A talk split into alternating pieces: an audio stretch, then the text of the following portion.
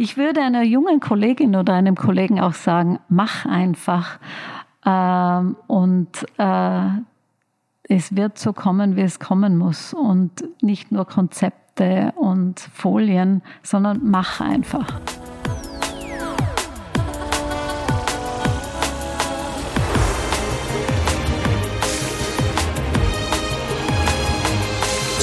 Das K. Der Tiroler Podcast für Kunst und Kultur. Mit Benjamin Stolz und Klaus Brunner.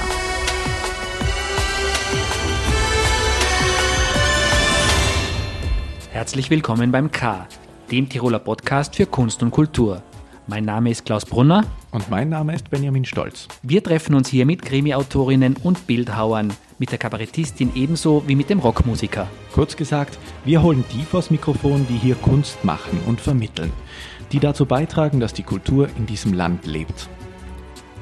Wenn man an die glitzernden Persönlichkeiten der Tiroler Kunstwelt denkt, dann fällt einem unser heutiger Gast vielleicht nicht sofort ein. Dabei ist sie die Kreativdirektorin des Swarovski Kristallwelten und beauftragt seit Jahrzehnten die berühmtesten DesignerInnen und KünstlerInnen unserer Zeit. Carla Rummler begrüßt uns in ihrem sonnigen Büro in Wattens mit Blick auf das Karwendelgebirge. Zwischen uns ein Tisch voller Bildbände. Und die großen Namen auf den Einbänden, die kennt sie fast alle persönlich. Die Kuratorin erzählt uns von ihrem Weg zum Erfolg, von gutem Geschmack und von den Regeln der Kunst. Frau Rummler, vielen Dank, dass Sie sich die Zeit nehmen für uns. Sie konzipieren als Kuratorin unter anderem die Swarovski-Kristallwelten. Wie wird man Kuratorin? Ja, genau. Danke vielmals. Ich freue mich auch, heute bei Ihnen zu sein. Ja, wie wird man Kuratorin? Mein ganzer Werdegang, glaube ich, war ich Kurator. Also ich begann äh, schon als junges Mädchen Kunst zu sammeln, mich für Kunst zu interessieren, komme zwar aus dem Tiroler Oberland, äh, wo Kunst nicht so ein Riesenthema war, aber es gab dort die legendäre ähm, Galerie äh, Elephant von Monika Lamy, die sich sehr mit damals lokalen Künstlern beschäftigt hat und mich hat das immer schon fasziniert. Ich habe schon damals Kunst gesammelt von regionalen Künstlern und es hat sich dann im Laufe meiner Tätigkeiten, meines Lebens äh, in eine Obsession entwickelt. Und ja, jetzt bin ich bei Swarovski Kristallwelten und hier kann ich das ausleben in allen Facetten. Ich habe es durchgehört, damals Tirol scheint kein leichter Platz gewesen zu sein für Themen wie Kunst, Design und so weiter. Wie haben Sie das damals empfunden?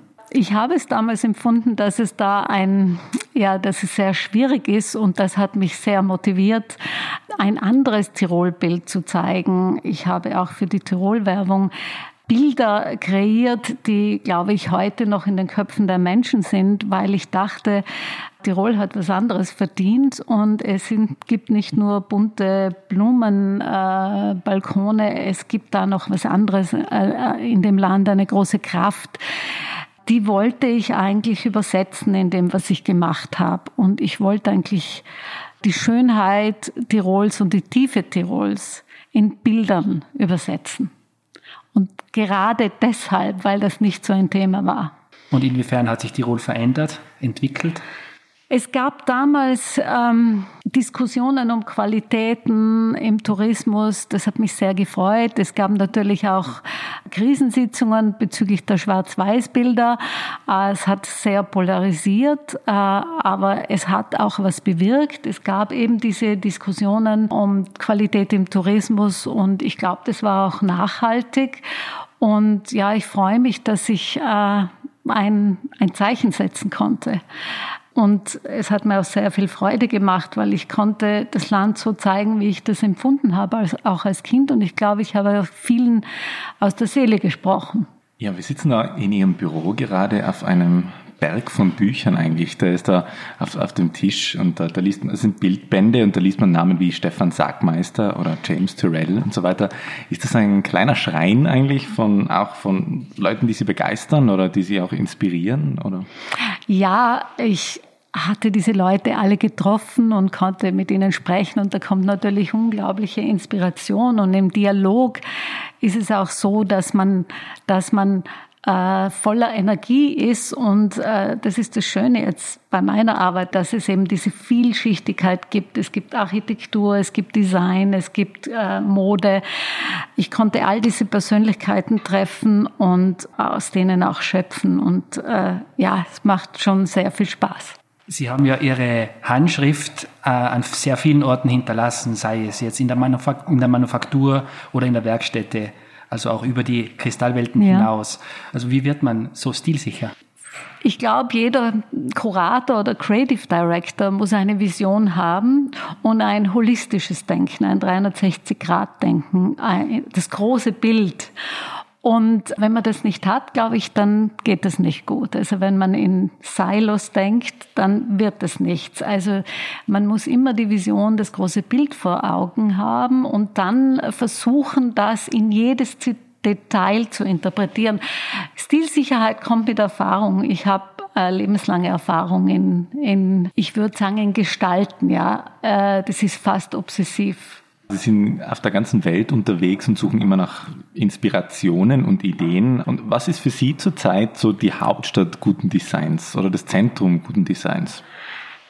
Ja, jetzt haben wir Corona und Lockdown und Brexit, aber für mich war das schon sehr stark London gar nicht so New York, das waren mal, aber London war immer so das Zentrum für frisches, Neues, äh, sehr dynamisch, äh, wo viel begonnen hat. Mailand natürlich auch in Form von also Fashion und Design. Ich liebe Wien, weil Wien auch so ganz anders ist, aber auch sehr inspirierend ist. Aber eigentlich war es London. Sie haben mal gesagt in einem Interview, dass das Kunsthistorische Museum in Wien äh, Ihr Lieblingsmuseum ist.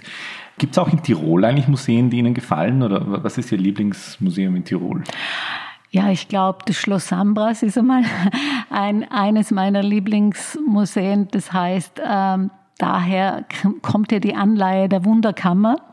Und das hat auch André Heller inspiriert, äh, da ja also die Wunderkammern dort seit dem Mittelalter ein Thema sind. Also ich, ich gehe gerne dorthin, auch mit Künstlern. Jeder Künstler, der hierher kommt, gehen wir nach Schloss Ambras, weil da sehr viel Inspiration ist, äh, all diese Kuriositäten, die da gesammelt wurden und das war ja das erste Museum, das ähm, äh, diese diese Sammlerstücke repräsentativ ausgestellt haben in Form von Wunderkammern. Ferdinandeum ist auch ganz was Besonderes. Und dann all die Galerien. Äh, Tirol tut sich einiges. Also schau immer wieder ein bisschen in alle Galerien und äh, versuch da auch am Stand zu sein. Es ist ja auch wichtig, dass man weiß, was um einem rum passiert. Wir haben jetzt schon viel geredet über Inspirationen, aber auch über Geschmack. Der gute Geschmack, was ist das eigentlich? Ja, es gibt Menschen, die definieren, wie der Herr Sagmeister, den Sie ja vorhin genannt haben, der definiert das eigentlich. Was ist schön, was ist guter Geschmack? Aber es ist halt sehr subjektiv. Aber es gibt da ein paar Regeln, was macht ein gut, guten Geschmack aus oder was macht ein harmonisches Design aus. Es ist, glaube ich, immer das ähm, Spiel zwischen ähm, Dimensionen, äh, die einen Rhythmus herstellen, der dann harmonisch ist, oder Formen, die ähm, in einem Rhythmus stehen. Plato hat schon gesagt, Schönheit ist ein äh, moralisches, ein moralischer Begriff. Dem würde ich voll zustimmen. Es hat äh, mit einer zutiefsten Moral zu tun. Ich glaube nicht, dass es im Auge des Betrachters liegt. Sondern? Es hat bestimmte, bestimmte Elemente und Regeln, damit etwas schön und ästhetisch wirkt. So ganz objektive Regeln. Ja, definierte Regeln auch. Eben dieses Zusammenspiel von Formen und Rhythmus und Farben, ähm, das ist also immer einen Rhythmus und dass es immer ähm, eine gewisse Dynamik sein muss, um ganz selbstverständlich dann, es soll unangeschränkt sein, aber hinter dem Ganzen äh, stehen schon äh, Regeln. Verändern sich diese Regeln mit der Zeit? Ja, sie können sich kurzfristig verändern. Das sind sogenannte Moden, aber es geht, man kommt immer wieder zurück auf diese Regeln, würde ich sagen. ich selber bei mir genauso. Ich versuche manchmal auszubrechen und dann sehe ich doch, also es gibt so eine Basis, äh, was gutes Design ausmacht und man kann dort und, und dort also spielerischer umgehen damit. Wie Sie ja sagen, Moden, die kommen und gehen und vor allem mit Social Media, mit Instagram und so weiter geht es ja noch schneller, womöglich wie früher. Mhm.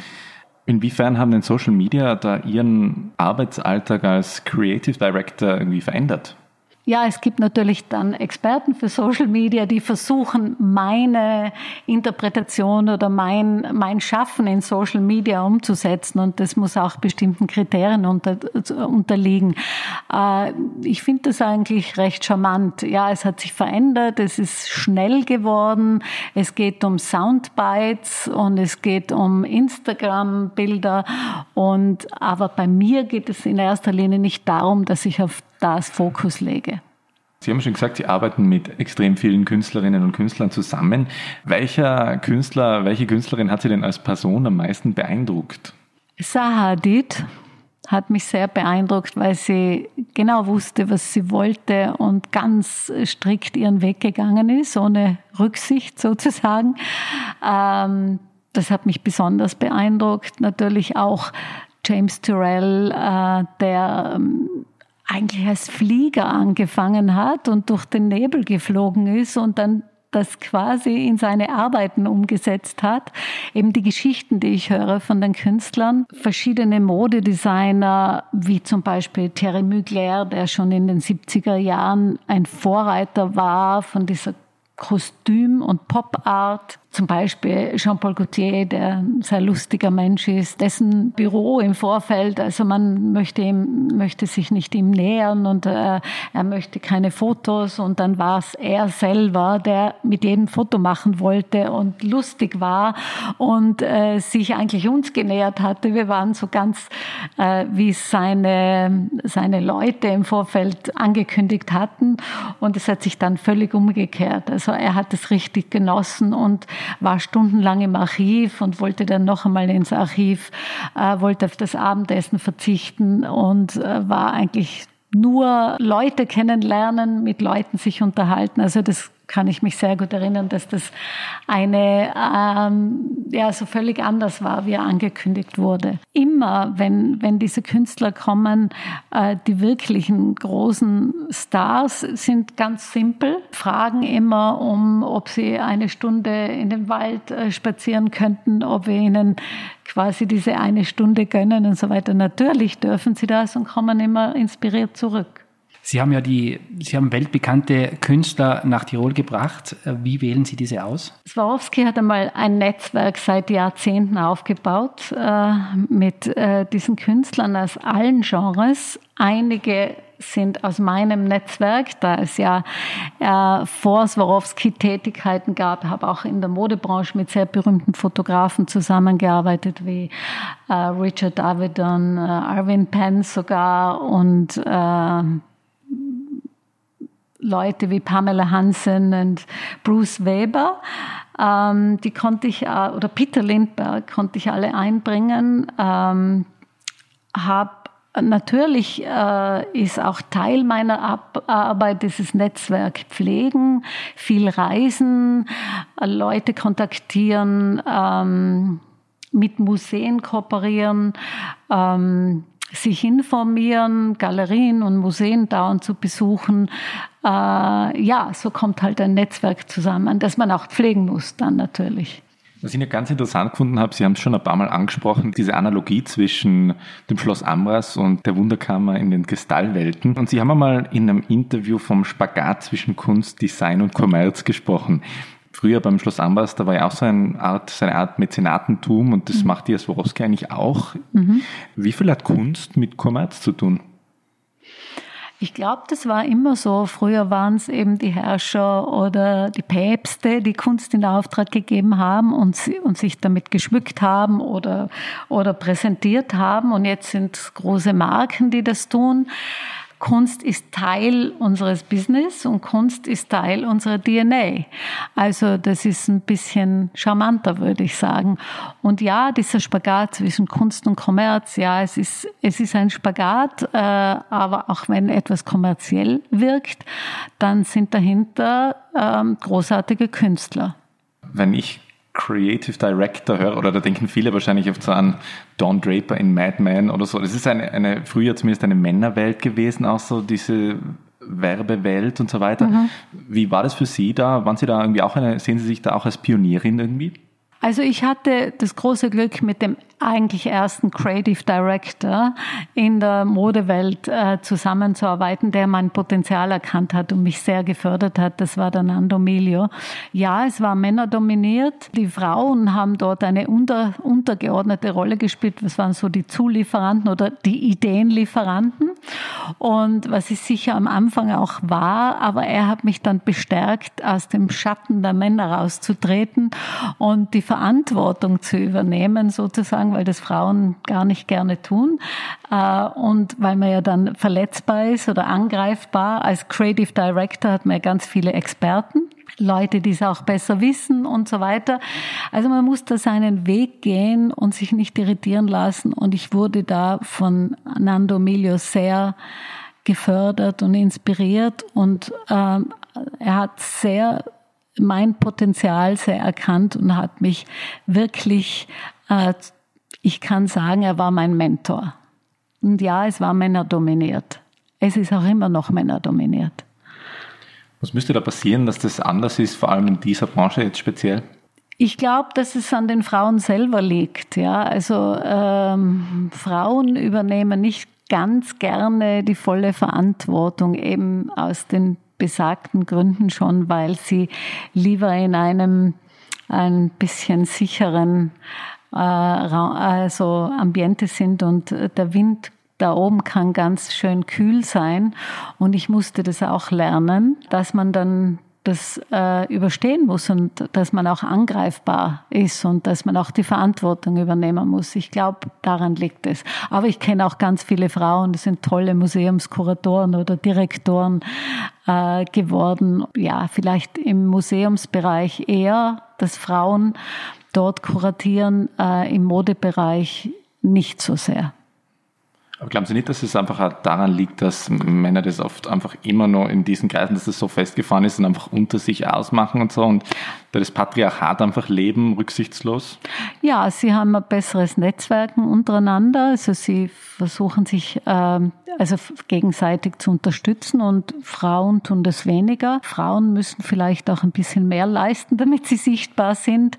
Aber es sind so ein bisschen die Klischees auch. Ja, es ist, es ist, es ändert sich, glaube ich, im Moment. Also ja, Creative Director muss man definieren, was das genau ist. Aber äh, im Produktbereich sehe ich schon Frauen, aber in dem Brandbereich und Brand, also Marken, äh, quasi Artistic Director für Marken oder Institutionen, sehe ich wenig Frauen. Ich finde das Thema insofern auch spannend, weil Sie haben natürlich tiefe Einblicke in diesen Konzern. Und mich würde ganz generell interessieren, wenn man von der Arbeitswelt spricht, was muss man mitnehmen, dass man, so wie Sie, einfach bis an die Spitze kommt? Welche menschlichen Qualitäten braucht man dafür? Ich glaube, man braucht äh, so Social Skills, also soziale Fähigkeiten, eine unglaubliche Passion, dass sich das Private mit dem Job immer vermischt. Das ist einfach so. Also ich in meiner privaten Zeit gehe ich halt in Museen oder spreche mit äh, Kreativen. Mein ganzes Umfeld ist, ist kreativ. Also das vermischt sich immer. Man ist immer on duty. Das muss man auch mitbringen. Man kann nicht sagen um sechs so, jetzt ist aus. Wenn ich ins Kino gehe, dann sehe ich die Kameraeinstellung und dann verknüpfe ich das schon mit einem Projekt, was ich habe. Äh, man muss einfach brennen dafür und man muss sich ein starkes Team aufbauen, die die Sprache verstehen, die die meine Sprache verstehen und weil allein kann man nichts umsetzen. Also man braucht ein Team, ein gutes, starkes Team, dass man sich erst oder erarbeiten muss. Ja, das ist, ähm, habe ich bei Swarovski auch ein starkes Team, die mit mir das umsetzen, meine Vision. Es, es gibt eine ganz tolle Dame, die ist jetzt 99 Jahre alt, Iris Apfel, mit der konnte ich mal sprechen und habe sie gefragt nach ihrem Geheimnis. Und sie hat gemeint, it's very simple, my dear. You have to be interested in order to be interesting. Ich möchte einer jungen Kollegin mitgeben, also interessier dich, äh, sei neugierig, äh, geh mit offenen Augen äh, durch das Leben, hab, äh, mach das, wofür, wofür du brennst, dann bist du gut, äh, zähl nicht die Stunden, vers versuch einfach deinen Weg zu gehen und schau, was deine Stärken sind und leb die und geh die äh, ohne Rücksicht auf Geld oder, oder Ruhm. Das kommt von selber. Also wenn man, wenn man für das steht, wofür man brennt und da arbeitet, dann kommt alles so, wie es kommen muss.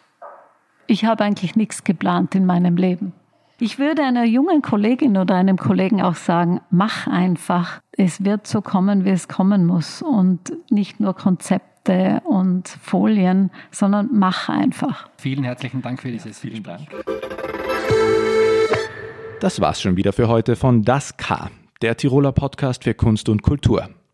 Hat euch diese Episode gefallen? Habt ihr noch Fragen, Wünsche oder Anregungen für zukünftige Folgen? Hinterlasst uns einen Kommentar auf unseren Social-Media-Kanälen. Weitere Infos findet ihr auf kultur.tirol.